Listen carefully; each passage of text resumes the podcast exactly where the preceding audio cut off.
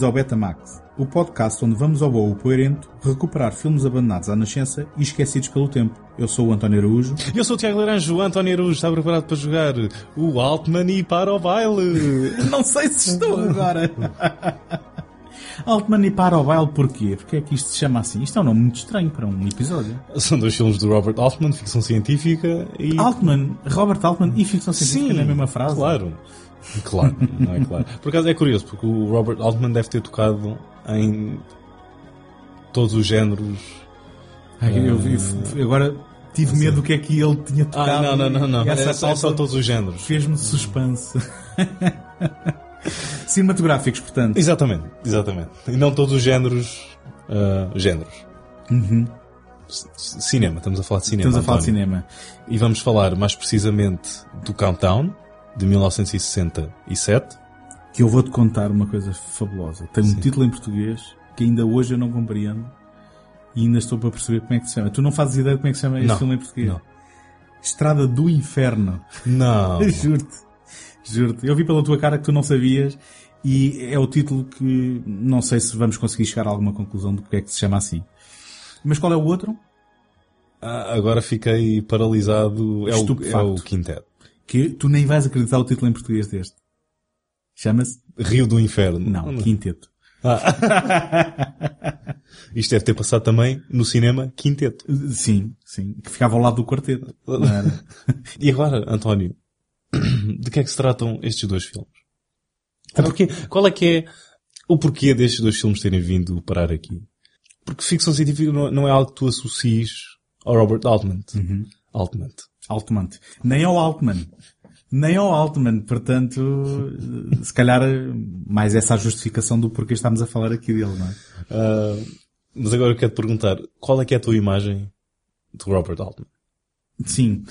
Eu nem sequer sabia que estes filmes existiam até me falares deles há umas semanas. Ah, e, e, portanto, essa é a minha primeira abordagem a este episódio em particular, no sentido em que ficção científica, Altman. Hum, Ok, estou curioso. Eu associo o Altman a duas coisas distintas, que uma delas é o Mesh, o, o, o filme que é uma comédia onde ele introduziu, ou pelo menos onde ele celebrizou um estilo muito próprio, que normalmente é referenciado como os atores a falarem uns por cima dos outros, um realismo de interações entre personagens que não existia naquele que era o cinema E tradicional. que ele tentou fazer com o Countdown. Mas já vamos lá. Sim, já, já, já lá vamos. Hum, depois, hum, há uns títulos uh, que eu nunca vi, mas que são referenciados. Nashville uh, uh, e outros que tais. E depois há uma espécie de, parece-me a mim um retorno, digamos, à forma, porque os anos 80 não terão sido muito amigáveis para o, para o Robert Altman. Há um regresso à forma nos anos 90 com o jogador e os shortcuts, eh, os americanos, que puseram o Altman eh, de volta eh, na Berlinda. Sendo que, a partir daí, eu segui mais ou menos a carreira dele, porque eh, já era vivo e consciente nessa altura. Ele foi capaz do melhor e do pior neste período, não é? Tanto fez o Dr. T e as Mas, mas foi, sempre, foi sempre assim. Ele foi sempre... Mas, mas, mas, a partir do momento em que eu fiquei atento, em- porque em- estava ali um mestre reconhecido, A partir, a partir do momento em que tu sabes quem é que é o Robert Altman. Exatamente. E, e que, enfim, não fui eu que descobri que ele era alguém apontado como uma referência. Foi, foi, foi, Foi o Paul Thomas Anderson. bem, o Paul Thomas Anderson foi um deles, sim, que, que o aponta e que até estava indicado quando, quando o Altman rodava o último filme, como se lhe acontecesse alguma Hum. Uma coisa, ele estava lá... ele, ele acabaria o filme. Mas estava eu a dizer que ele tanto foi capaz do Dr. T e as mulheres como do Gosford Park no ano a seguir. Mas olha portanto. o, o, o Dr. T e as mulheres não foi assim muito mal recebido. Eu, eu não vi, mas sei que é um filme que está no fundo das listas de, de Se é um filme menor apreciados. dele, mas é capaz de não ser tão menor como Uhum. um Ocean que é um filme que ele fez nos anos 80 que é quase uma... uma não sei se não teve quase o selo da National Lampoon Uhum. mesmo.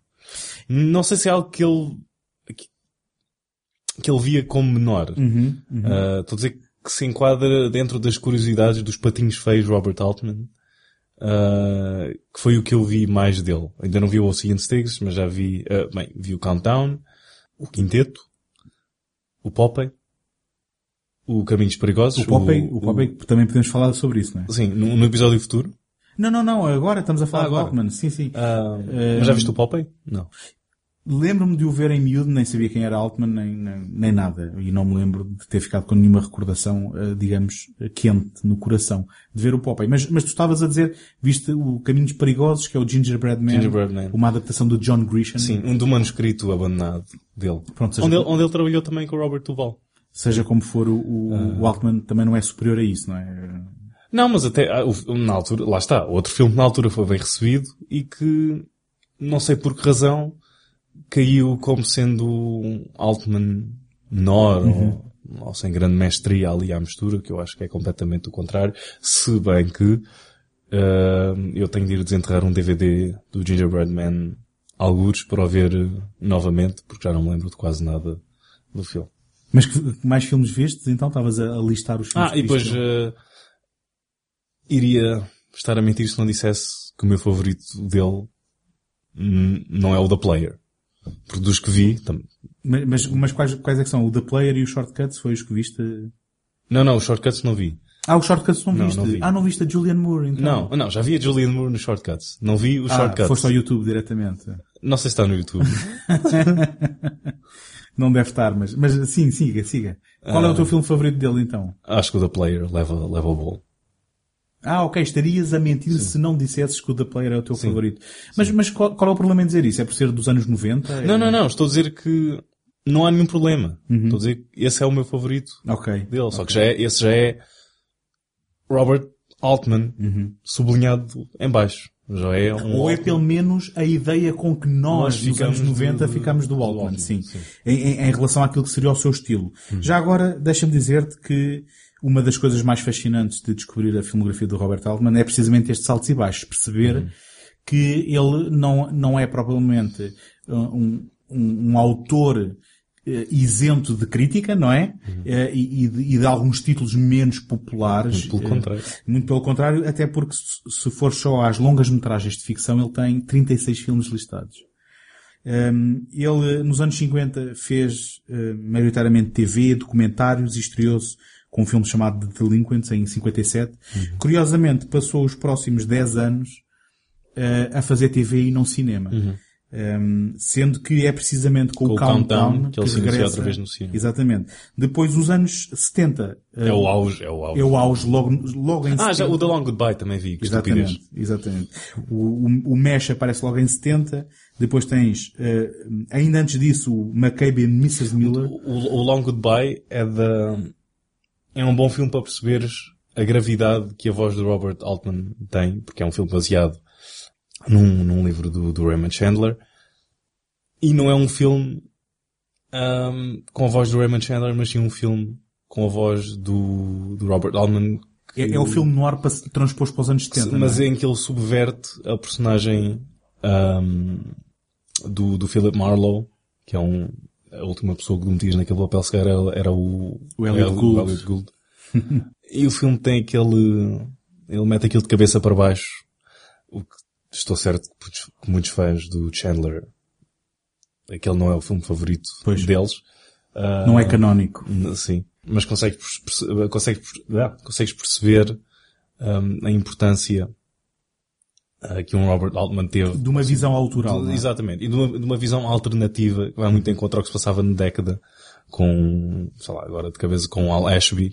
Uhum. Hum, como é que estes realizadores andam de mão em mão ah, numa década tão importante para o cinema de autor como foi os anos 70. Uhum. O- o- estes títulos, então, que são os títulos do auge dele, eu estava, estava a referir A Noite Fez para Amar, o título em português do McCabe e Mrs. Miller. Uau. Um, um filme western com o Warren Beatty e com e a a Julie sim. não é? Eh, e então, o The Long Goodbye, que em português chamou o Longo Adeus, eh, por acaso aqui Ok. até, até Tá bem, bem. Nada mal. Eh, e, e o Nashville. As fantásticas aventuras uh, do detetive uh, em terras de Los Angeles. Exato. E o Nashville, o, o que é interessante aqui é que estes títulos, que são tudo títulos de referência deste autor, e são tudo títulos em géneros diferentes, não é? Uhum. Temos a comédia passada, no, no- ambientada no Vietnã, temos o, o- a subversão de um, de um filme no ar, temos um western, temos o Nashville que é um musical, tanto quanto eu entendo, ou pelo menos passado no ambiente musical eu nunca vi. Mas o- os anos 70 também na reta final ofereceram alguns fiascos. um casamento, o casal perfeito, o quinteto que vamos aqui falar, Uhum. que lhe levou a aceitar um, um- uma obra de encomenda que foi precisamente a adaptação do Popeye. E, Uhum. e não deixa de ser curioso tu descobrires que o Robert Altman tem uma série, ou, ou melhor, tem uma certa reputação e depois aparece na filmografia com uma adaptação do Popeye do, do Robin Williams, Acho, que era... acho que esse foi precisamente o primeiro filme que eu vi do Robert Altman. Ah não, já tinha visto o Gingerbread Man. Mas sem saber na altura quem era o Robert Altman, ou o que é que vi porque foi um dos, um dos primeiros DVDs que o meu pai ah, comprou e estava lá. Mas quando eu me me debrucei mesmo sobre o Altman e vi lá, Popeye, é este mesmo. Este, é o meu, este vai ser o meu primeiro filme do Robert. Mas o, o, que, o que até é curioso, porque nesta altura adaptações assim de, de eh, isto, isto não é bem banda desenhada, não é? Mas de uma personagem de animação não era propriamente eh, como hoje em dia, em, em que a gente dava um pontapé numa pedra e acertava nelas, não é? E portanto este é um projeto... E por eh, aí serviu para ser o primeiro filme do Robin Williams. ah, pa- para, para o trazer para, Para o a cinema. do, do Mork and Mindy Certo. para... Ele já era conhecido da TV, não Sim, é? O. Um, e também passou pelo Saturday Night Live? eh, eh, não. O Agora, Robin Williams. agora não tenho certeza. Ok, eh, tudo bem, mas era uma figura da TV que este Sim, foi sim, o sim. veículo para o trazer para o cinema.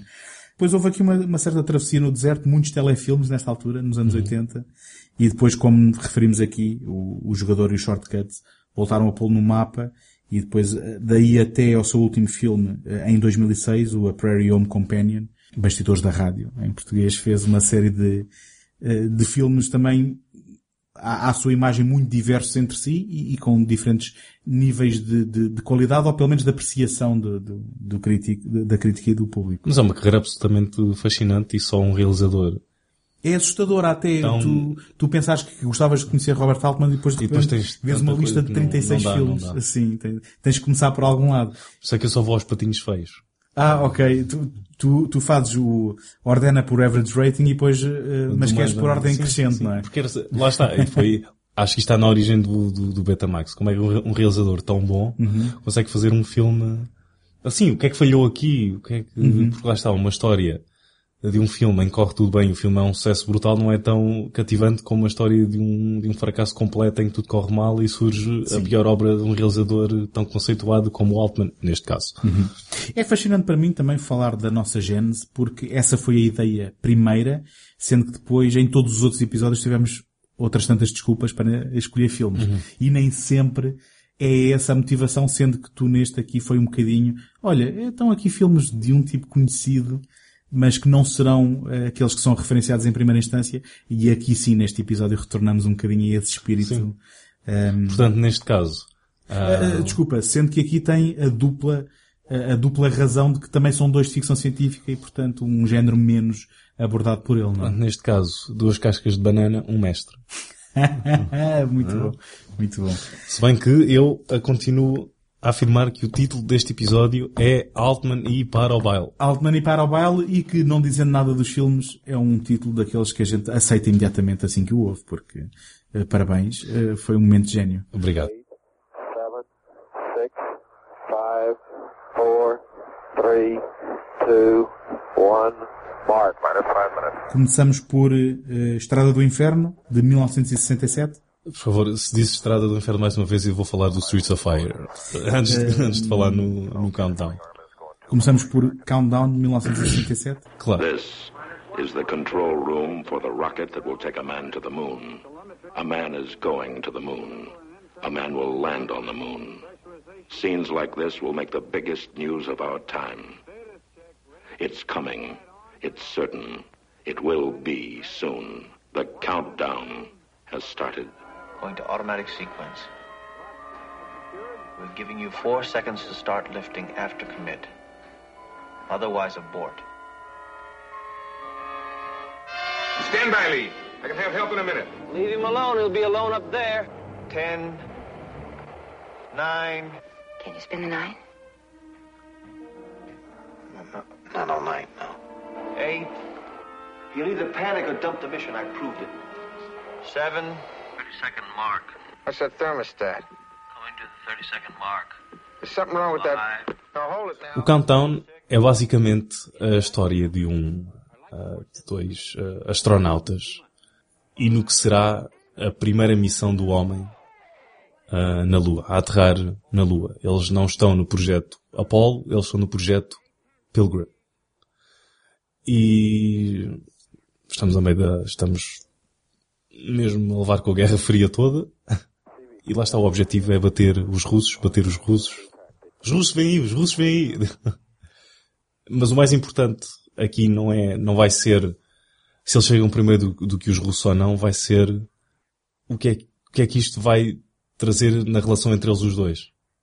É um filme que não está preocupado com o panorama deste conflito no, no mundo, mas no conflito entre eles os dois.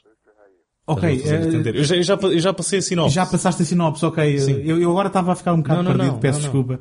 Porque ainda assim, se me permitires, eh, voltando à sinopse, este, este é um filme enraizado na realidade da corrida, a- a- da corrida Sim, sim, espacial sim. à Lua. E, portanto, aquilo que tu estavas a dizer é, na realidade do filme estamos a planear nesta altura os Apolos para ir à Lua. Eu acho É. que o primeiro Apolo já tinha, não sei se, o primeiro Apolo é do ano do filme. Pronto, mas 1967. isto são astronautas que estão no programa Apollo, eh, que, onde, onde se está a preparar a eventual chegada à Lua, mas, eh, como tu e disseste bem, Há um programa, há um spin-off. exatamente, há aqui, há aqui um spin-off que é eh, secreto, onde se diz assim, espera, nós vamos, nós queremos lá chegar primeiro, então, neste projeto Pilgrim, vamos mandar um homem que depois, na verdade, isto é uma viagem só de ida, que este também é um pormenor que acho que é muito importante, que é, é um programa só de ida, e ele vai ficar num abrigo à espera da missão Apollo, que quando lá forem, e essa sim com a capacidade de voltar, já o trazem. E portanto, e aqui entra naquilo que é um filme realista, entra o, o, o conceito da ficção científica, por- que é quase uma visão alternativa da história, não é? E o que tu estás a dizer é que o filme não está preocupado na sua execução com a Guerra Fria ou com os eh, as particularidades. Mas sim o que esta missão em si traz entre as personagens, Entre e, as com, e com personagens. aquele jogo de... eh, eventualmente o Robert, a personagem de Robert Duval é o mais experiente. Isto porque, isto porque o Robert Duval era quem era O suposto Robert, ir. o Robert Duval. O Robert Duval é, é um, é um tio de Cascais ali, que entrou neste filme do Robert Altman. Ele era, o, digamos, o astronauta mais experiente apontado para ir, só que por questões políticas, lá está, mais uma vez, decidiu-se que não vai um militar, mas vai um sim civil. Um civil, que é O James Caan. o James Caan, muito novinho. Uhum. eh, Não sei se isto é... Ele já tinha entrado no Eldorado. Acho que o Eldorado é antes deste filme, portanto. Mas é sim, é, engra- das, é das primeiras vezes que estás a ver o James Caan, pelo menos no papel principal. sim, é porque o, Ele tem com o Billing, com, o- com o, Ro- acho que tem com, o- com, com o Robert Duval. Nós, quando pensamos em Robert Duval e James Caan, eu, eu, eu pensaria no Padrinho. E o, o Robert Duval, desculpem, o James Caan, entre um filme e outro, é um James Caan completamente diferente. Ele no Padrinho parece ter envelhecido 10 anos Uhum. quando só passaram, Ah, de, de, cinco anos. pronto. E, e, e, portanto, daí, daí é o meu espanto de quando o vejo neste filme, enquanto que o Robert Duval é o Robert Duval que a gente está habituado e vai encontrar, já, já, calvo, eh, o James Caan parece uma Mas versão muito Duval, mais é, nova. o Robert Duval é praticamente, eu até pensei, ele sempre foi velho. Ele é imortal, eu assim, eu acho que ele é imortal. Mas olha, eu, eu quando comecei a ver este filme, eu questionei-me sobre eh, Se era homem ou mulher. eu próprio, não é? Sim, sim, comecei a questionar a, vida e a minha sexualidade. E- mas, se- não, não meu foi nome- sobre isso, não foi sobre meu isso. nome não é António Wachowski. Ou Antónia. Não, eu comecei-me a questionar, espera, isto será considerado ficção científica? Porque isto eh, é, é rigoroso, eh, e depois, obviamente é ficção científica porque há uma missão que não aconteceu e que eles, importa dizer, eh, anteciparam-se no filme a colocar mesmo uma pessoa na Lua antes daquilo ter acontecido. Muito embora o filme esteja enraizado naquilo que era a realidade do programa Apollo, ele depois inventa algo... eh, Isto é, isto é baseado também num, ah, é baseado num livro. Ah, o livro é, acho que tem, é, pá, aí 65, ou seja, dois anos antes do filme sequer ter feito, e ainda, é- e- ainda antecipa o The Right Stuff. Ah, já viste o The Right Stuff? O The Right Stuff já vi muitas vezes, já foi alvo de um episódio do Ah, Isso- segundo isso take. ainda- o filme tem três horas. Tem já três viste? horas, só que é um filme que eu... eh, Enfim, eu se calhar nesta altura convém dizer que tudo o que tem a ver com programa espacial... Sim, sim, por favor, diz isso. eh, tudo o que tem a ver com programa espacial eu sou um sucker por isso e o The Right Stuff é um daqueles filmes a que eu volta e meia regresso. Pronto, já viste o Rocketman, que é um filme da Disney. Também sou. Não, não vi. Não, sou- não, não gosto assim tanto de programa espacial. eu, eu gosto desta vertente documental, mas, por exemplo, papei toda aquela série do Tom Hanks, do uh, uh, From the Earth to the Moon, por exemplo. Uh, por acaso gostava até de ter algumas produções... Viste o First Man on the Moon? Gostava de ter algumas produções russas para ver o outro lado, porque a gente só vê, só vê a versão americana, na verdade, mas Ah, na- a, a diferença é que está a nevar na Lua. é, Sim. é, é a nevar e, Se, se já viste o... Agora esqueci. e eles descobrem lá um Hitler escondido no, no lado, no lado negro. Não sei, agora First- tens de voltar atrás. Estavas a Ah, dizer- First Man on the Moon. Tem criaturas do Ray Harryhausen. Epá, não, mas vai É, imediatamente para o topo da lista, não. baseado na obra do H.G. Wells. Ok, ok. Mais uma vez, não é histórico, mas, mas sim interessa interessa. Agora, se dúvidas houvessem, hum, se, se este filme é filme de ficção científica ou não, eu recorri aqui a um livro que eu acho que até já trouxe para, o- para o Betamax. Já fui para a casa de banho com ele. Exato, que é do Eric Dufour. o cinema de ficção científica, e então o Eric Também, Dufour. também está ali em Cascais, não é? Sim, o Eric, o Eric Dufour, mas está a servir o Duval. Está-lhe a perguntar se ele, se ele vai querer manteigas ou queijo de entrada. O Eric Dufour, que nas horas Acabaste, de, vagas... acabaste de reduzir uma carreira toda do Eric Dufour a um restaurante ah, bom, Sim, com bons não, preços, é bom, é em bom, comes bem, é bom. é bem servido. E, e não é uma, não é uma armadilha para turistas, Não, é um daqueles onde se come Se bem que ele a chama-se. Eric Dufour. Ahm, mas, Mas força. Ele fez aqui, escreveu um livro, fez um estudo sobre a ficção científica, isto é um estudo quase académico, ahm, e ele fala do, do Countdown, que curiosamente E só diz, gostei. Não, não diz isso. O que eu queria dizer é que, curiosamente, aqui neste livro nem sequer puseram o título que ele teve em português, puseram mesmo o título original. Além de 2001, e estou a citar a partir de agora, dois filmes reivindicam a dimensão documental e, portanto, científica. Primeiramente, Countdown, 1968, a primeira opus de Robert Altman, filme quase histórico sobre a rivalidade entre os soviéticos e os norte-americanos. Quem serão os primeiros a pisar a Lua? Centrado essencialmente na preparação da viagem à Lua, Countdown foi rodado, como em 2001, com a colaboração da NASA. Daí o seu realismo. E o aspecto de ficção científica deve-se apenas ao facto de James Caan pôr os pés na Lua antes de Neil Armstrong.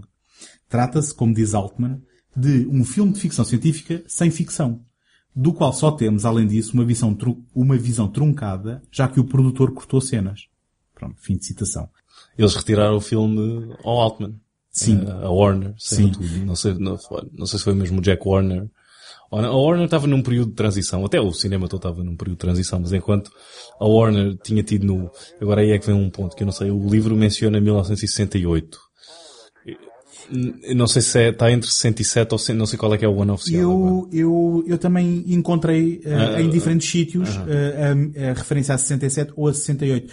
Eu, eu vou-te explicar porque é que eu acho que isto acontece. É porque o filme estreou eh, em UK, portanto no Reino Unido, por alguma razão em 67 e só em 68 é que estreou nos Estados sério? Unidos. E daí, Ah, daí este, ok. este desfazamento entre estas datas. Ok. Um, mas eu também, eu também tive a mesma dificuldade a investigar sobre o filme por causa dessa, dessa discrepância. Ah, mas pronto, tens um período de transição na Warner em que eles fazem obras tão inovadoras como o Bonnie and Clyde ou musicais antiquados como o Finian's Rainbow do, do Francis Coppola. Sim, estamos a falar da Warner Brothers. Sim, Sim. acabaste de dizê-lo, não é?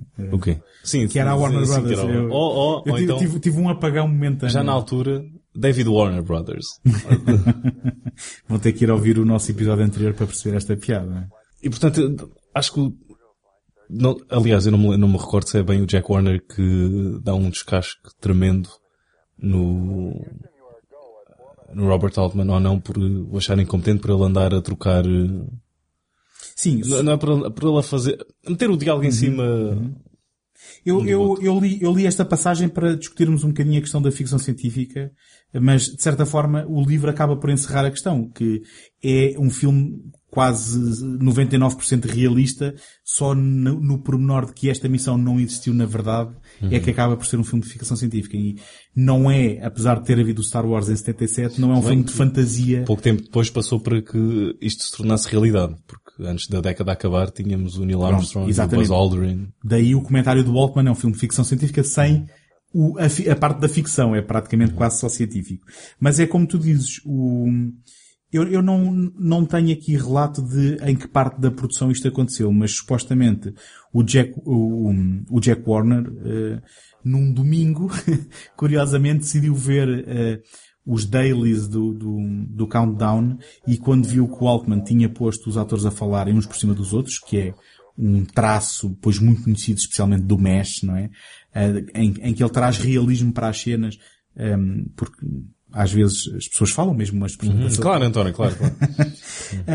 um, o Jack Warner na prática disse, este tipo é incompetente, eles já, eles já não estavam com muito boa impressão. impressão dele quando o contrataram. Acho que já estavam... Sim, o Jack Warner disse que não, não gostava pá, não gostava dele. e que ele ia falhar. Sim, mas eu vou-te contratar na mesma. Sim.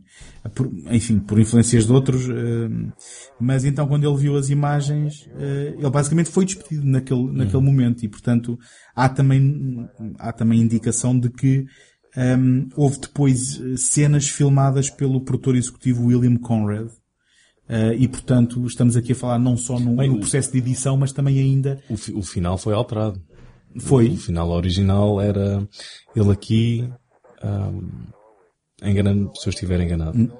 Ele... Eu, eu vou-te, se calhar, corrigir. Engana, eu disse engana-me se eu estiver enganado. Certo, certo. Mas eu corriste, não te preocupes. Mas podes cortar uh, também. Não, não, não. Tá não, mas eu gostava de cortar. Era, ok, então, retoma. Mas, uh, António, uh, corrige-me se eu estiver enganado. Mas ele mete a bandeira americana ao lado, ou por cima, por da, cima da bandeira da União Soviética. Da União Soviética. E no fim, e depois quando ele anda até ver a cápsula, Sim, ele, ele, ele, ele faz rodar o ratinho do filho e, e é o ratinho sim, que lhe indica a sim. direção por onde ele vai. No final original ele mete as bandeiras lado a lado e tu simplesmente vês o James Caan andar em direção a, a uma luz uh, vermelha. Mas fica de certa forma ambíguo, seria isso? Ou, uh... ou dá a entender que a luz vermelha era mesmo o abrigo? Pois não sei, não vi o final original. Bom, mas, mas qual foi a sensação com que ficaste do que leste? Por, porque é muito era, era, só, era só algo menos pessoal, não acho que não tinhas a imagem do, do ratinho, Sim, era algo porque... mais distante e que acentuava mais o vazio onde ele estava. Ele está na lua sozinho. Sim. E acho que isso acentuava mais do que teres uma imagem familiar do ratinho e a bandeira, e uma bandeira americana aí por uhum. cima da, da bandeira da União Soviética. Uhum. Nós, nós Era mais frio, era um, um, final mais frio. Nós atravessámos e estamos a falar do final, mas eu acho piada a isto, porque aquilo que me descreveste, uh, a questão das bandeiras é a tal questão política e patriótica, uhum. que os produtores com certeza estavam sensíveis a isso. Em relação ao, ao, ao ele dirigir-se para um, um, um sinal luminoso, essa ambiguidade parece-me que é importante, porque o que eu acho fascinante nesta história é que o final, feliz ou infeliz, não importa. Uh, ou, ou, melhor dizendo, importa. O final feliz deste filme, que é ele realmente encontra o abrigo e vai poder esperar, implica que ele vai ter que esperar quase um ano num abrigo na Lua e, portanto, é um final que só, só é feliz de um determinado ponto de vista. e eu acho fascinante um filme estar preocupado com a sobrevivência ou não e com o sucesso ou não de uma missão, que depois implica um homem no total desconhecido de, no isolamento da Lua ainda ter que esperar por uma outra missão que pode falhar. E, portanto, uhum. eu acho que havia aqui muito mais a explorar, se quiséssemos. E o facto deste filme ter o fim onde tem, um, isto, hoje em dia quase que se pediria logo a sequela para saber então o que é que lhe aconteceu. O que é que aconteceu? yeah, a sequela da Martian. Ah, só, exato, só, que Ele, só que eles alteraram. Para, para, para Marte. É, é. Não, mas e, e, em relação à comparação, se não é deixado ambíguo nesse final alternativo que aquilo é o abrigo, os finais não são assim tão diferentes. Se é deixado alguma ambiguidade. Não, era, era, é, só, é só a questão não, da abordagem. Era que dizer, era, era da maneira como era filmado. filmado. Ok, ok. Um, tinha simplesmente o vazio e ele a caminhar em direção. Não era tão definitivo, sim. sim, sim algo fechado, planos por menor. Sim. Tens o ratinho, que é aquela imagem familiar. E, e, e a luz até a piscar e a iluminar-lhe o, o, relógio, sim. Um, mas então, voltemos atrás. Conta lá o que é que é o resto do filme. O que é que a gente vê até esse momento. Era o que eu estava a dizer há bocado. O que é interessante neste filme é como esta missão entra no meio uh, dos dois astronautas e uma certa, não é uma certa, é mesmo uma inveja e um desejo do, do da personagem de Robert Duval tomar o lugar do, do James Caan porque ele é que é, entre aspas, o proprietário uh, desta missão e o mais experiente dos dois, e como um tenta forçar o outro a abandonar a missão para que ele tome lugar e que não quer ser secundário para ninguém, muito menos para o James Caan. Uhum. Porque há uma relação interessante que é, um, há essa, essa rivalidade de mãos dadas com um respeito e, e, e pela vontade de que uh, todas estas missões uh, sejam seguras e em que ninguém não é, saia magoado, não é? E na prática, o, o Robert Duval, a partir do momento em que tem que se resignar de que é ele, de que é o, o James Caan que vai, ele depois fica responsável pelo seu uh, treinamento, porque o Robert Em Duval, três semanas. em três semanas, uma, uma, um- uma versão condensada e, e super rápida daquilo que era o, o treino que o Robert Duval tinha recebido. Ainda assim, ele, o que tenta fazer com isso é duas coisas ao mesmo tempo. Uma é ele puxar por ele o suficiente para que ele fique preparado, ao mesmo tempo, correndo o risco de falhar para que o Robert Duval possa voltar a tomar o lugar dele. E, portanto, Mas depois acho que alguém o avisa que, mesmo se ele falhar, eles nunca te vão meter a ti outra vez. He threw everything at me but an electrical fire and a missile attack. There was nothing he couldn't work out in the translunar phase. You gave me five seconds to judge that oxidizer problem. I had control. Who guaranteed you enough time? He panicked. No, I had control. You could have taken a trip to the sun, boy. You could have been sucked in. You were out of it. That was a ju- that was a justified abort. Damn it, I know that. I'm not going to do it, Cheers. Is that what these papers are? He'll either panic or dump the mission. I proved it. I'm the only one who wants it bad enough to make it. Why- why- you read why these would- training Wait a minute. reports. Mark, He'll make why- it. He Now, can't. just listen to me for a minute.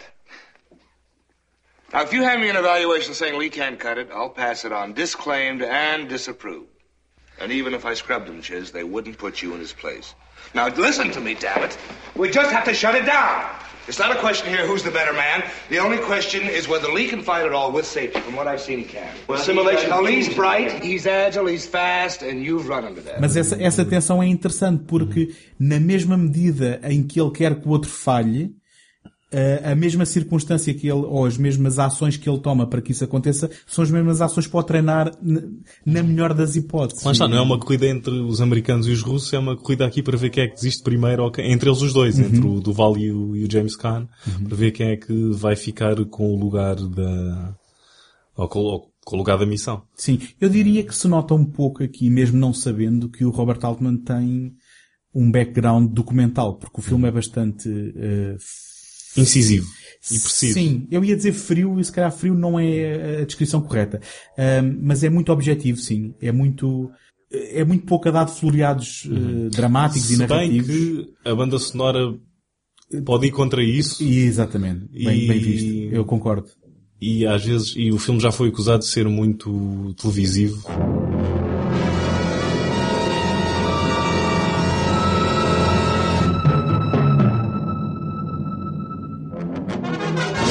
Mas lá está, isso ace- vai acentuar no realismo, se calhar as pessoas estão a pensar televisivo, nesse não ver muito floreado, nem visual, se bem que ele utiliza as cores até de uma forma eficaz.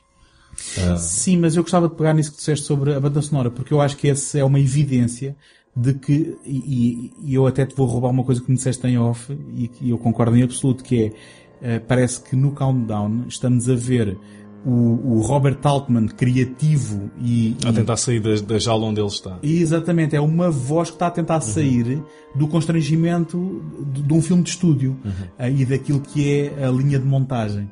E eu concordo em absoluto, acho que a música eh, não funciona a favor do filme. Mas é, é, um, é do Leonard Rosenman, que até é um, é um compositor eh, bem conceituado. Não sei que é que, se foi uma, por certo, foi uma partitura ou por encomenda em que o Robert Altman não, não teve nenhum, eh, nenhuma escolha. Pois eu não faço ideia, mas, mas e nem estou sequer a, a falar da, da qualidade ou falta dela da música, mas eh, em combinação com o filme que vemos, eh, parece estar a querer dar mais emoção e dramatismo que não está, digamos assim, no ecrã. Um, Está, está para um filme diferente. Sim, sim. Uh, se bem que, ainda assim, este filme também aborda aquilo que normalmente é abordado, que é a vida familiar e o, e o conflito que é, o conflito no, no, no bom sentido da palavra, que é um, tu seres um potencial herói uh, do teu país e ires numa missão e teres que conciliar isso com teres uma vida familiar e uma mulher Tens que abandonar. Acho que a relação entre o James Caan e a mulher estava particularmente bem conseguida Sim. e até notas que estás a ver atores de peso, portanto, o, James Caan, uh, quando ele fala uma troca de diálogos qualquer entre uh, ele, acho que é o diretor, e a mulher cá fora na, Uhum. na festa, uh, em que ele basicamente, o diretor está-lhe a apresentar razões para ele não ir a obstáculos. Acho que nem ele está completamente seguro. Não é o diretor, é o médico. É o médico. Ah, o médico, está bem. desculpa, Exatamente. desculpa.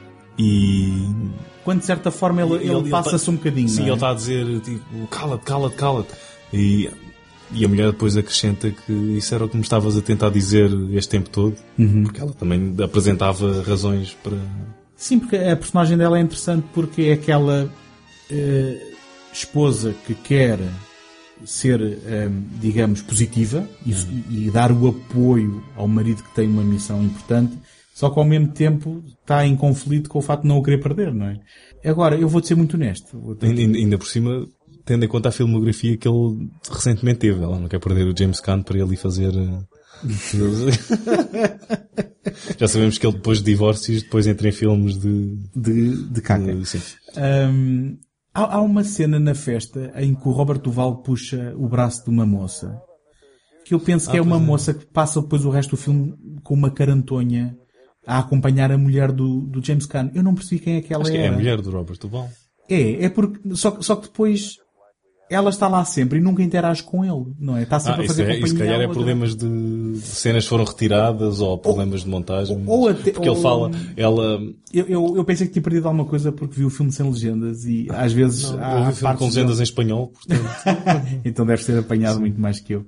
Mas, mas é isso, não é? Dá a sensação que há, há ali, apesar de ela eh, ter algum problema eh, com, com o marido, eu também foi a minha leitura, confesso já, mas estava um bocado ehm, Porque eu sei que- hesitante em, em sugerir isso porque ela passa o tempo todo à mesma a acompanhar aquilo, Uhum. porque o Robert Duval depois está na, na- no, digamos, na sala de controle da missão e tudo mais. Uhum.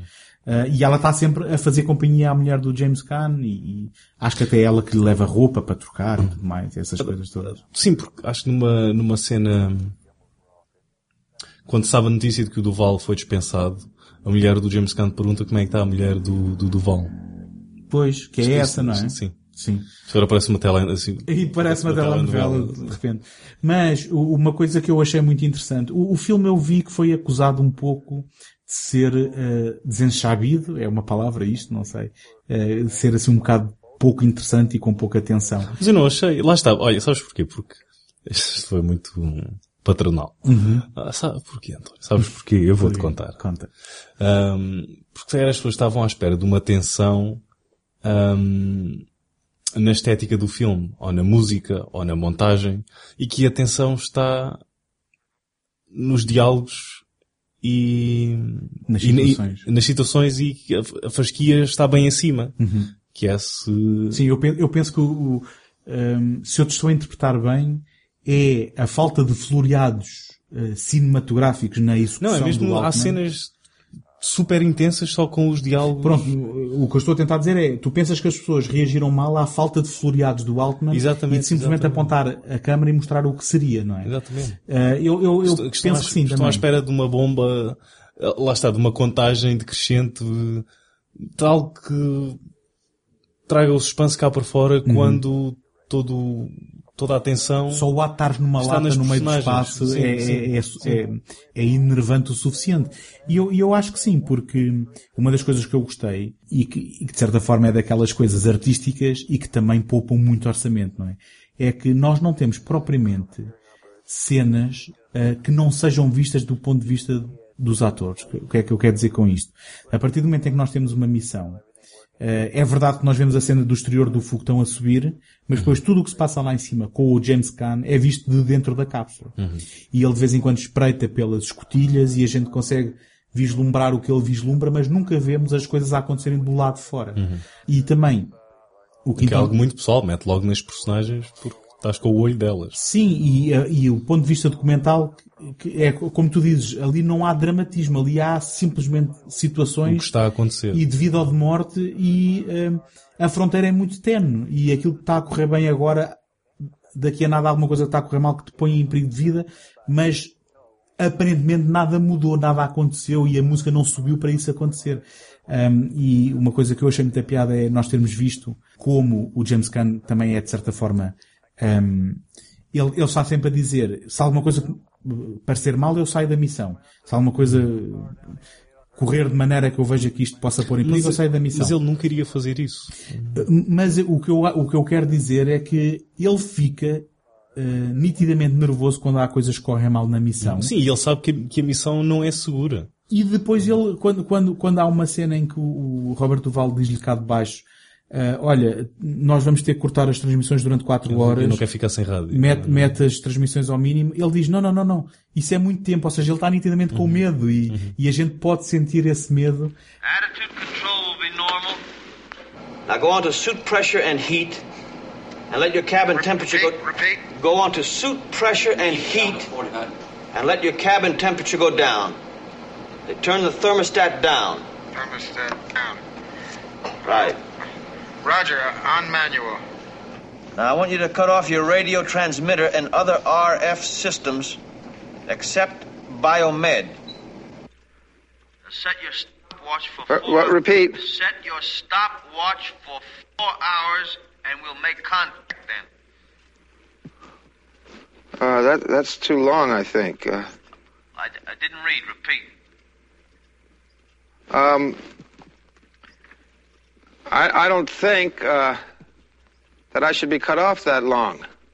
Don't fight me now, Lee. You've got other things to worry about. I said I'd get you there. Sei lá, o facto, o facto de isto ser encenado sem dramatismo, eu acho que acaba por funcionar em seu favor e não em seu detrimento. Quando chegamos ao final e ele toma a decisão, tu achas que ele viu alguma coisa ou não viu nada Não, não para viu aterrar? nada. Não viu nada. Achas que ele está, era mesmo uma missão suicida para ele? Ah, se calhar mais uma questão de orgulho dele. E que ele nunca, nunca queria capitular ao Robert Duval? Seria isso? sim. Que, é- que é algo que é mencionado em diálogo depois, não é? Porque eu depois ainda fiquei na dúvida se ele teria visto e confundido ah, porque entretanto Não, nós esquecemos, não, não, nós esquecemos que de dizer, viu. nós esquecemos de dizer, a Rússia entretanto sabe que eles estavam nesta missão e manda três, uma missão tripulada de três. Ah, Depois tu, tu sabes mais tarde, foi uma missão fracassada porque ele encontra os cadáveres. Pronto, estás-te a adiantar, porque dos a gente, quando, quando ele está, quando ele está na Lua, hum, e, e- e já agora também era importante referir isto, que é um elemento que eu não sei se cientificamente seria correto, que é, eles enviaram o, o, o tal, o tal abrigo, e ele tem que o confirmar visualmente. Portanto, eles não sabem exatamente onde é que o abrigo está, e então só se o James Caan o vir, eh, com os seus próprios olhos, é que ele pode injetar e aterrar. Um, e depois, então, o que a gente está aqui a discutir, para quem não viu, o countdown, é que um, ele diz, ah, vi, vi, vi, vamos então eh, fazer a contagem para injetar.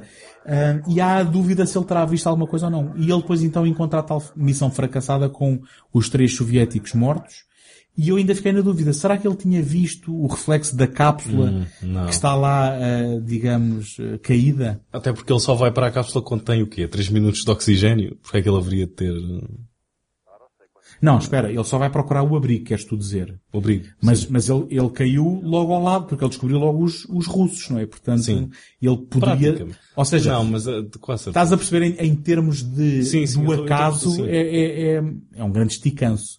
Eh, portanto, por isso é que eu digo que é muito mais interessante para a personagem a gente perceber que ele podia não ter visto nada. Hum. Por outro lado, eu acho que o filme também é ali ambíguo o suficiente para ele até pode ter visto por engano e depois chegou lá abaixo, ups, era a cápsula dos russos, estás a ver? É daquelas, daquelas situações de escolhe o teu final. Exatamente, exatamente. Eh, E, em função disso, a, a- decisão da personagem é completamente diferente e pinta-o de, digamos, com, com, com luzes completamente diferentes.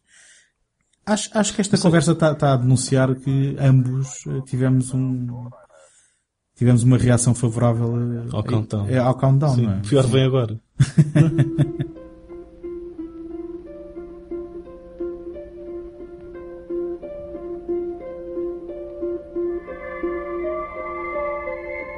Quintet. Somewhere, the game is beginning.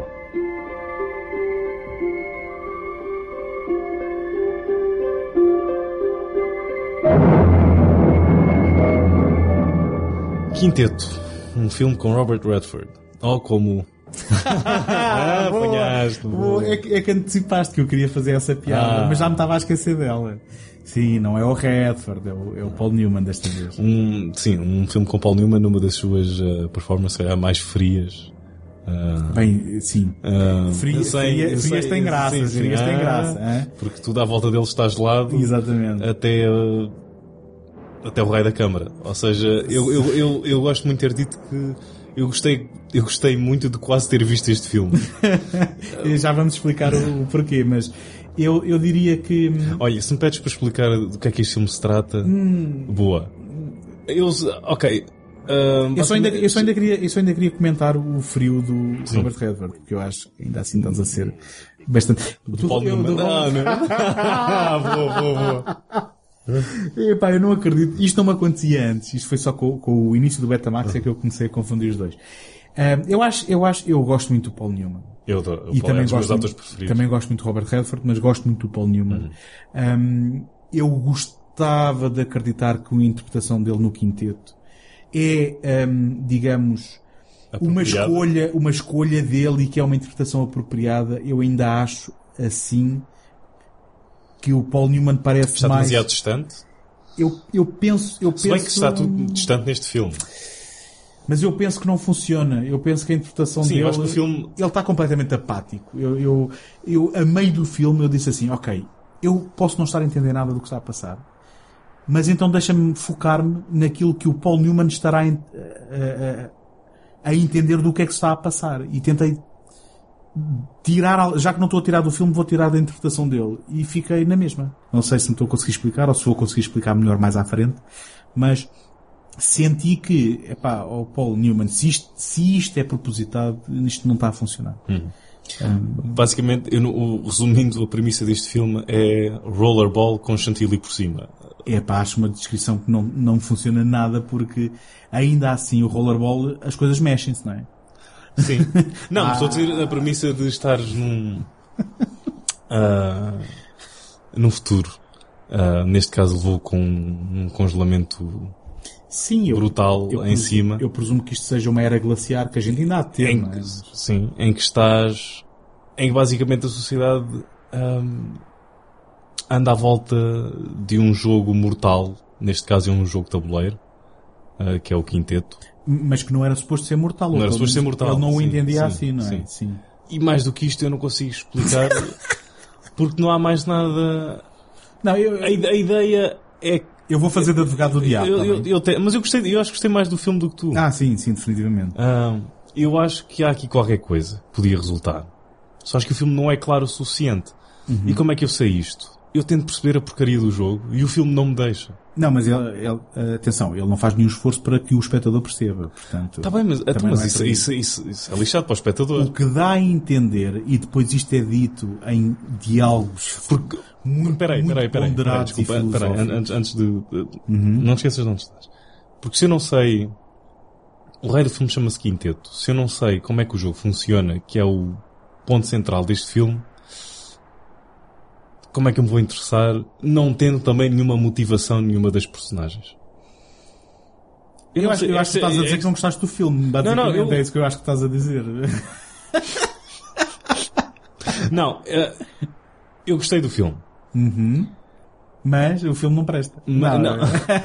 não, desculpa. Mas porque estava com muito receio, porque em todo lado que eu lia coisas sobre o filme ah, aparecia uma seca brutal, isto não aparece, não, não, não acontece Check. nada. Check. Ah, o quê? check. Check? Sim, estou a fazer um check à, à lista. Ah, check, ah, ok. Ah, não acontece nada, o ritmo é. Tu queres a eutanásia. Check. E eu não achei, até achei que o filme, já vi filmes 100 vezes mais lentos do que, do que este e, e aquilo até se movia a um ritmo moderadamente Uh, o, o lento é normal. O, o- eu não sou nada, hum, não tenho nada contra filmes lentos. Não, eu também não. Mas tem, tem que trazer alguma coisa uh, narrativamente ou Sim, dramaticamente que justifique- ou esteticamente. Que justifique ah, esse ritmo. Sim, ou seja, é a chamada ação dramática. A ação não tem que ser física, pode ser Uhum. Sim, dramática. claro, claro, claro. Tu podes ser duas pessoas paradas a olhar um para o outro, mas, Mas- o ato de mas isso- olhar isso volta- é- tem uma carga qualquer. Isso volta para o countdown. Quer dizer que os- a tensão está lá, Uhum. só não está fisicamente ou visualmente uh, no ecrã, mas está lá nas palavras e a maneira como Uhum. eles as dizem. Estás a perceber? Sim. Eu, eu, eu voltando ao que estava a tentar dizer, é que eu acho que o Robert Altman tentou e os, seus argumentistas colaboradores tentaram fazer eh, um filme de ficção científica e intelectual e al, alguns no caminho hum, hum, esqueceram-se eh, que às vezes ser impenetrável não é ser interessante. Um, e, e na prática, contrapondo a isto, eles põem as personagens a tentar explicar de uma forma completamente ponderada e grave. Sim, sim, sim, sim, sim. Porque, pá, eu, eu confesso, eu não consigo reproduzir aqui, porque Este- eu, estava, eu estava com o olho, eu estava, nem era meio fechado, o olho estava a tentar fugir para olhar para outros lados. Mas há uma personagem que eu penso que é o, o Saint, o Santo qualquer coisa. O St. Saint Christopher. Saint Christopher, que a alturas tantas está a explicar. A vida tem cinco estágios e, no, e depois, quando tu tens uma coisa com cinco lados, tens um sexto que é o centro, que está vazio e eh, o quinteto representa, e agora voltando à questão de ehm, o, que- o que é que é o jogo ehm, e como é que aquilo depois se traduz no facto de haver assassinatos, que é eh, que supostamente aquilo encerra eh, a, a lei da vida. Eh, e a lei da vida acaba em morte, não é? E de que, acho que até há uma personagem a alturas tantas que diz que uma das chatices da vida é que a morte é aleatória e de certa forma eles ali se calhar estavam a tentar ganhar o controlo através de um jogo, de uma coisa que é organizada que tem regras e basicamente o, grande mistério que a gente vem a descobrir no filme todo é que um jogo que se está a passar durante o filme, quem morre no jogo, porque o jogo é mesmo um jogo de eh, tentar matar os adversários, depois na vida real é morto por quem o matou no jogo. E portanto, o que é que isto encerra em termos de importância e de gravidade? Não é de gravidade, mas de importância eh, e, de interessante em termos temáticos. Eu não faço ideia, porque o filme matou-me de aborrecimento até lá. E a minha reação é mesmo essa, é que o que quer que fosse que eles me tivessem tentado dizer, eh, quando, quando o filme é lento em termos da ação física, é lento em termos da ação eh, dramática, é, é impenetrável. E depois isto não compensa nem com nenhum lado emocional, porque quando um filme não te agarra intelectualmente tem que te agarrar emocionalmente. Este não agarra. E nem do lado estético, que nós eu, eu, Ah, eu não, eu não percebo a estética do filme. eu, esteticamente gostei do Gostaste, filme e né? do, pelo menos do design de produção. Uhum. Achei que havia ali um mundo. Está bem.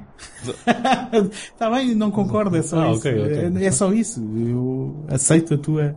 Eu, eu não, não percebi porque é que de repente neste futuro, no que eu não sei daqui a quantos anos será, Mas não, não eles, eles começaram a usar chapéus outra vez à Marco Polo, por exemplo. Estava em desconto. Ah, mas não achaste o filme fascinante em nenhum aspecto? Essa, essa pergunta. é- Queres mesmo ouvir a resposta? É que é daquelas perguntas tramadas porque depois eu tenho que responder sinceramente. Ahm, não, não. Eu, eu digo-te uma coisa, eu digo-te uma coisa. E se calhar isto é irracional. Mas eu meti o filme e ao fim de 5 minutos estava a ressentir estar a vê-lo. Ou seja, houve ali qualquer coisa desde o início que não fez o clique. Sim, um filme, um filme é um, quando vês um filme tens uma reação muito primal, não é? Ou o filme te agarra ou o filme não te agarra. Acho que não há, não há muita Sim. sombra para... Olha que é raro isto acontecer-me. Eu, normalmente eu abordo todos os filmes de um ponto de vista positivo. Uh, tirando alguns ódios de estimação, que eu não, mas aí nem sequer dou a hipótese. E preconceito meu, eu aceito. Tipo E o quê? Diz lá, dá lá um Michael Bay, por exemplo, eu não os vejo, ponto final. Tirando esse tipo Outro- de preconceitos. outro- outro. Se calhar não tenho outros, mas, mas tenho que referir um porque existe. Mas tirando esse preconceito, e se calhar haverão outros que agora não me ocorre. Mas normalmente o Mas que eu se, for, faço se é... for Jerry Bruckheimer e não for Michael Bay, tudo ok? Não é tudo ok, vamos, vamos ver o que é que sai daqui. Agora- Já sei mais ou menos o que é que estou à espera, mas isso são outras, outras conversas. Agora, se eu vou ver um filme do Robert Altman com o Paul Newman, ah, eu, sim, eu vou, vou entrar de peito feito. E ao fim de 5 minutos, eu estava ah, basicamente a ressentir ter que ver este filme e estava, e fui ao IMDB e isto tem quase duas horas. Mas pronto, ok, então onde é que isto vai parar? Porque pode ser que haja aqui um clique qualquer. E nunca houve e, basicamente eh, era como eu estava a dizer não sei se é o desconforto e se calhar aí o filme funciona o desconforto de todo aquele cenário frio e gelado e, e tudo mais mas eh, eu não me consegui agarrar eh, a nada nem sequer à interpretação do Paul Newman que é uma frase que eu nunca me pensei ouvir dizer em toda a minha vida Come. Come in. We have a fire. Come, come, come, quick.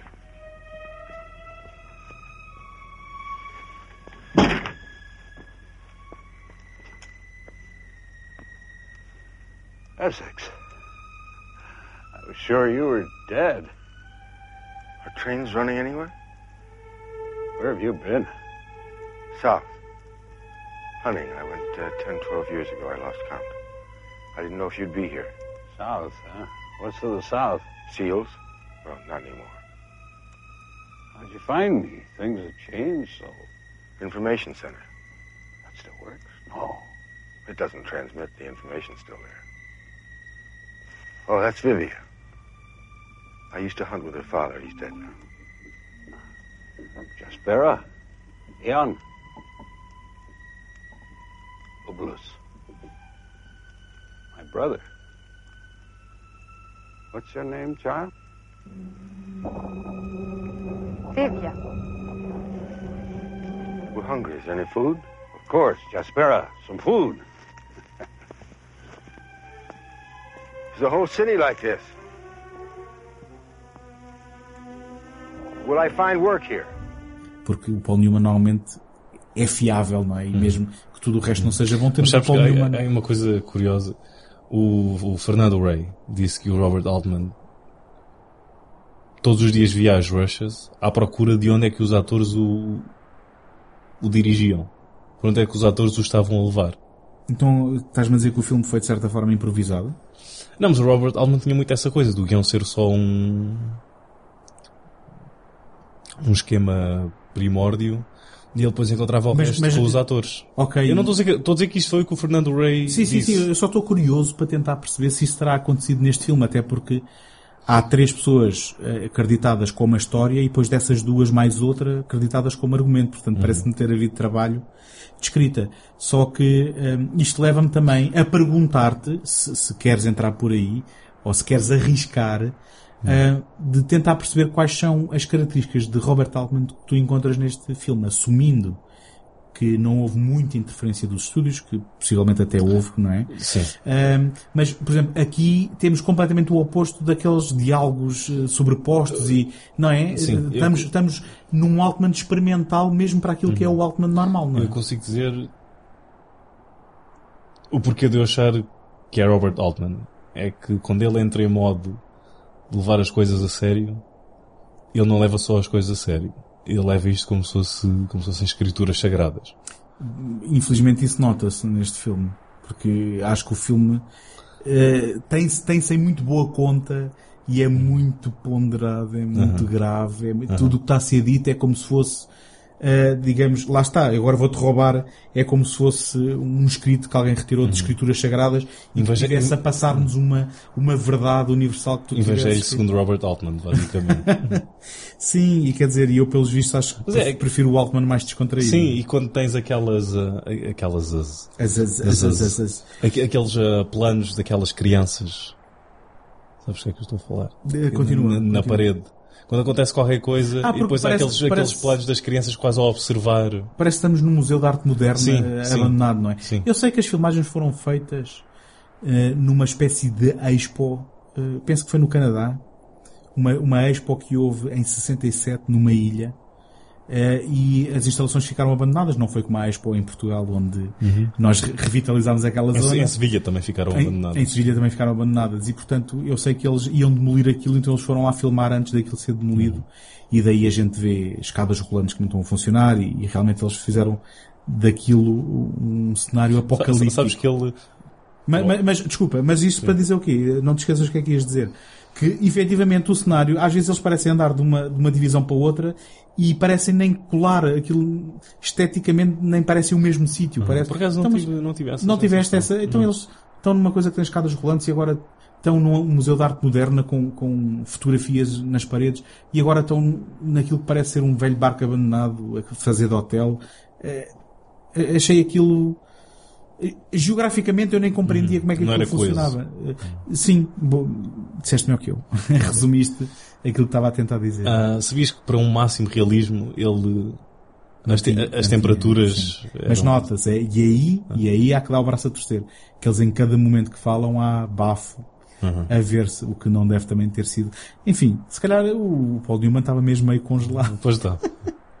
Isto, isto já agora, nós não, não, não dissemos, mas é, é interessante dizer de que o Paul Newman era o único americano ali num elenco cheio de europeus, não é?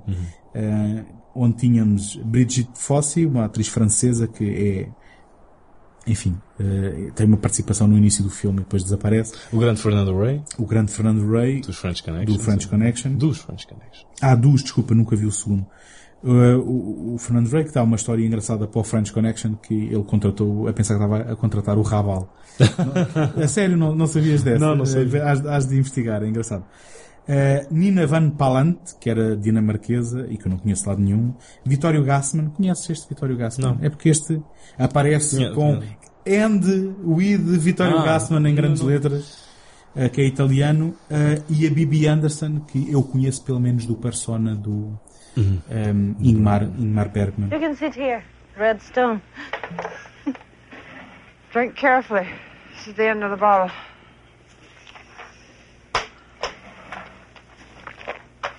Where's Grigor? Maybe he found a better game. Let me have his share. What handsome pieces. Your own handiwork, Redstone? I inherited them. You have family? I had a brother here, but he's dead. So let's roll for the six men. Let the new player have the honor. Duca seems to know that you're not dangerous. What are the stakes? Sometimes we just play for the thrill of it.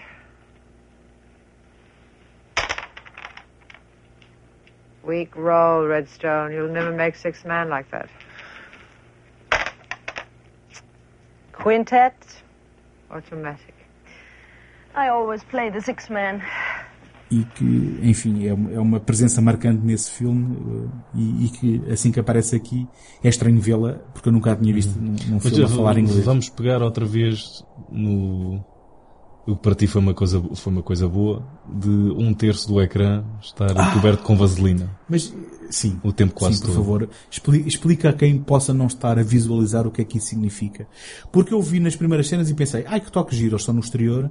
E depois, não, continua mas não, durante o mas filme não- todo. Acho que só no final é que ele para com aquilo. Ah, é? Eu não, já, clímax, já nem estava. Agora era, os meus olhos ficaram embaciados de maneira a que parecia que o efeito ainda lá estava, basicamente.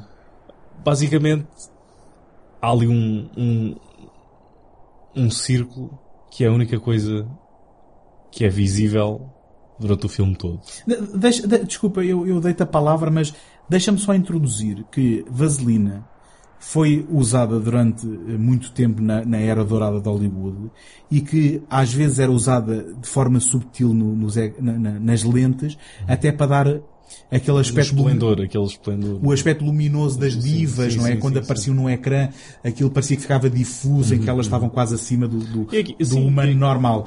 E que aqui é usada não de uma forma subtil e basicamente a fazer um enquadramento. Uhum. É como se o ecrã tivesse uma moldura de vaselina Sim. ah, em, Ou- em toda a volta do seu formato, não é?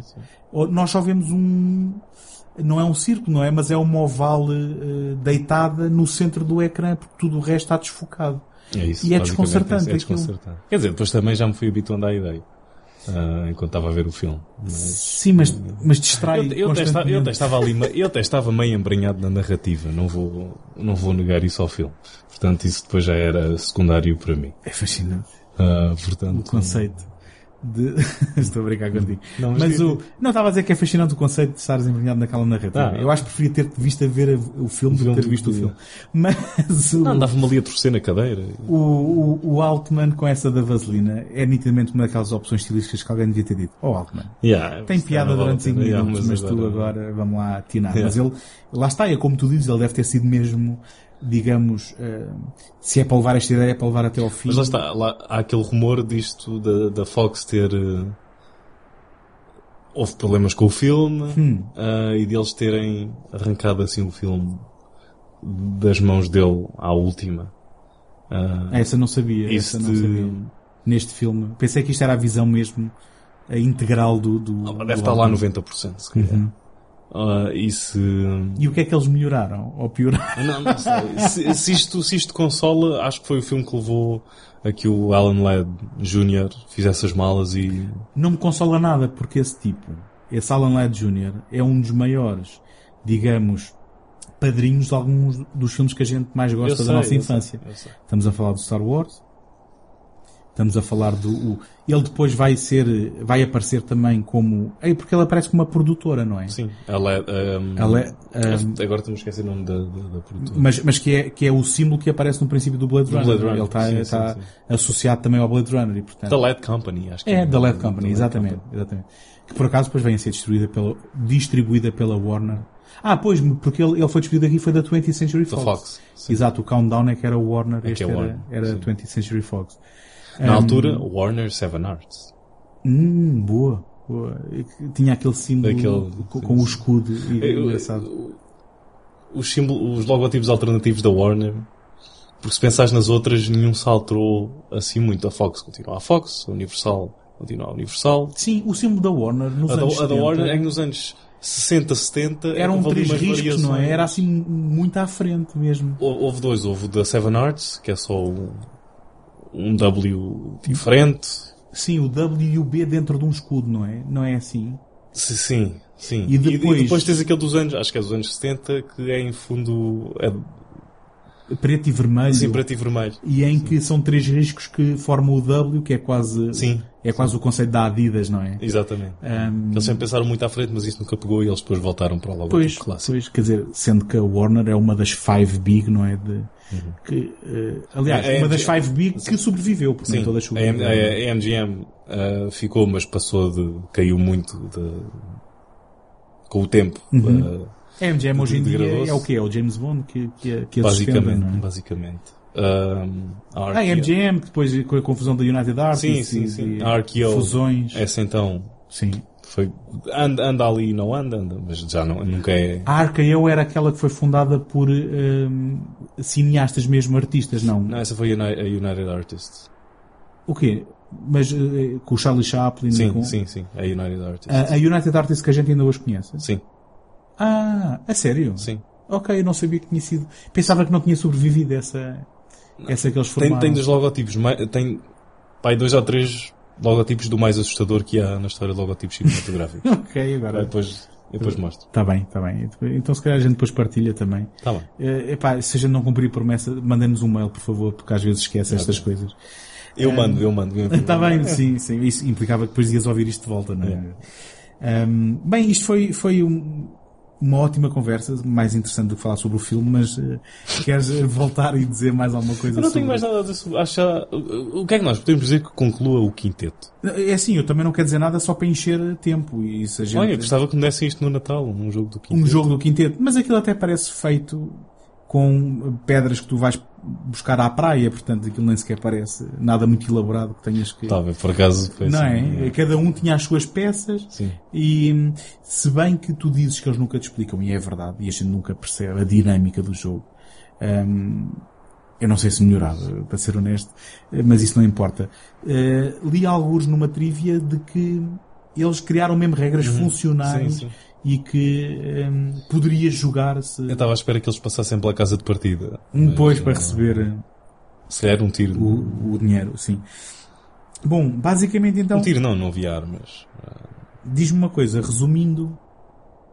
resu- Não, não havia armas, mas havia bombas, portanto. Pois, havia bombas. E havia facas. Desculpa, eu, eu, já, eu já ia tentar resumir isto, mas é impressão minha ou no, o confronto final, digamos assim? Ah, eu não percebi como é que ele. O- eu- Como é que, como é que é? Ok, então eu ia te perguntar o que é que aconteceu e tu dizes, mas eu não percebi. Eu não percebi como é que ele morreu. O mauzão levou com, com uma avalanche em cima, não foi? Foi, pois, foi, mas foi, estava assim. É uma avalanchezinha, vá, uma coisinha. Caiu ali um torrãozinho de açúcar em cima e ele. Foi com os porcos. Foi, ou seja, o grande confronto do Paul Newman do herói é ele ser cai uma- salvo é, por um bocado de sim. neve que mata o vilão. Bom, Mas depois gostei daquela. Olha lá, e aque- daquela morte. de, de- de quase reação Sim, assim, sim. sem pensar dele à, à Bibi Anderson. Isso foi dos melhores momentos do filme. Ahm, sim, não Ah, vai-te lixar, António. quero dizer muito. Eu não me estou a rir de ti. Eu quero que entendas que eu estou-me a rir do filme. Porque eh, eu estou-me a rir no sentido em que o melhor momento até pode muito bem ser esse, só que não é dizer grande coisa, não é? Eu sei. Um, eu quero que saibas, vou dizê-lo aqui em, em, com os microfones abertos, que nunca me vou rir de ti. um, mas este é um daqueles filmes ideais para quem nos está a ouvir. Nunca digas nunca. Uh? Esse é Sean Connery, não é? Ah, Será que vamos ter Sean Connery outra vez aqui Não. no estúdio? É. Never say never. Não, ai que mal. Não, não, não, não, não, tá bom. Tá ótimo, tá não, ótimo. não, não, não. I will never do it. Isto é. Olha, eu fiz isto só para o teu sair bem. Ah, boa, boa, boa. Vai ficar, vai ficar. Tive pena, mas não é um filme que eu penso em revisitar. É fascinante pela sua incongruência, é pena é ser demasiado impenetrável. Uau, tu disseste isto sem ler de lado nenhum. não é? Muito bem. Eh, Tivesse a elaborar isso mesmo. Com isto, encerramos este, este episódio. Eh, aproveitamos antes de ir embora para. Sean Connery, queres. Não, não quero, não quero.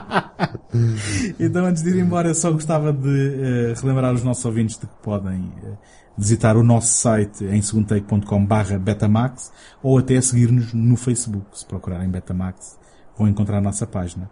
Tu queres explicar aos nossos ouvintes como é que eh, podem não perder nenhum episódio do nosso podcast? Ouçam. Sim, esse é o primeiro passo. E o segundo é Nu. Ouçam nus.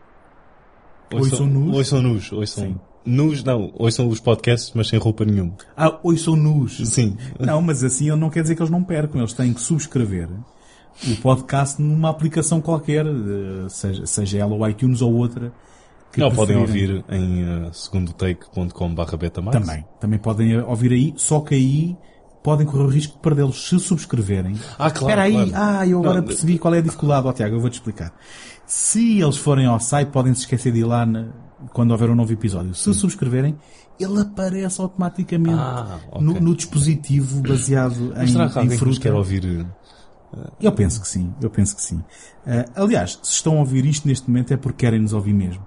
E, na verdade, para nos ajudarem a chegar a mais pessoas, se ouvem via iTunes, aproveitem enquanto lá estão, deixem uma classificação positiva, 5 estrelas, já agora, se puderem, e, melhor ainda, deixem uma palavrinha para que a gente possa aparecer mais em cima na- nas recomendações da iTunes e, e descobrirmos também um público mais alargado que possa gostar do que aqui fazemos.